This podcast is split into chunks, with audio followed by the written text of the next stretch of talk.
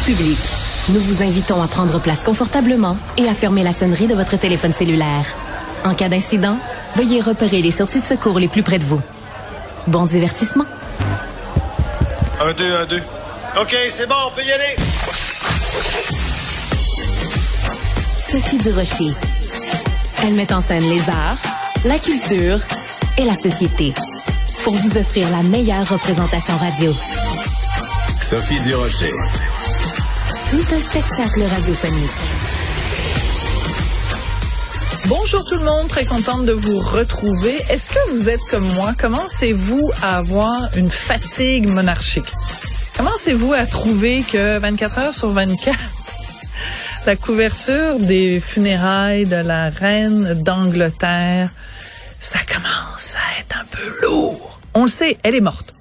À partir du moment où on sait qu'elle est morte, on sait qui va la remplacer, on sait dans quelles circonstances ça va se passer. Est-ce qu'on a vraiment besoin d'avoir à chaque millimètre le long du cortège des entrevues avec des Britanniques éplorés, éplorés, vraiment en train de...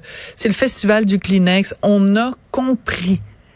Je pense qu'il y a comme une... Je suis en train de faire une surdose de monarchie, une surdose de funérailles, une surdose de reporters qui portent le noir intégral. On a l'impression que c'est leur propre grand-mère qui est morte.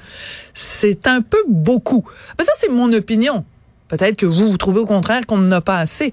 Mais en tout cas, ça semble être un petit peu l'opinion aussi du chef du Bloc québécois, Yves-François Blanchet, qui, lui, a pas l'intention de participer aux activités de commémoration organisées à Ottawa à la suite du décès de la reine.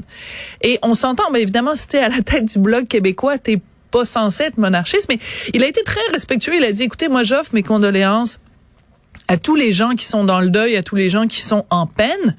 Mais il faut quand même se rappeler, et François Blanchet nous le rappelle, les relations historiques entre la couronne d'Angleterre et la nation québécoise, dit-il, est parsemée de moments dramatiques, cruels parfois. L'histoire et les valeurs nous séparent irrémédiablement. Il ne faut pas l'oublier. Puis on a un problème au Québec, c'est que l'histoire, on l'enseigne pas suffisamment dans les écoles. Euh, il y, a, y a tout un aspect de l'histoire et de la relation entre la nation canadienne française et la couronne d'Angleterre qui n'a pas été assez. Je veux dire, je suis sûre que si on se promène dans la rue puis qu'on parle à des jeunes qui ont 15, 16 ans, puis qu'on leur demande euh, des questions, qu'on leur pose des questions sur le rapatriement de la Constitution ou sur euh, euh, les plaines d'Abraham, sur toutes sortes d'événements historiques où ça n'a pas été glorieux, glorieux entre la, la couronne britannique et le Québec. Je suis sûre qu'il y en a beaucoup qui seraient pas au courant. Alors, je pense qu'on on, on, a compris, on a compris le message. C'est très triste. Il y a une vieille dame qui est morte en Angleterre. Oui, d'accord. C'est notre chef d'État. Oui, d'accord. On peut-tu tourner la page sur ce pan de notre histoire? Quand je vois cette couverture mur à mur, j'ai envie de pousser un très fatigué, un royal. Ben voyons donc.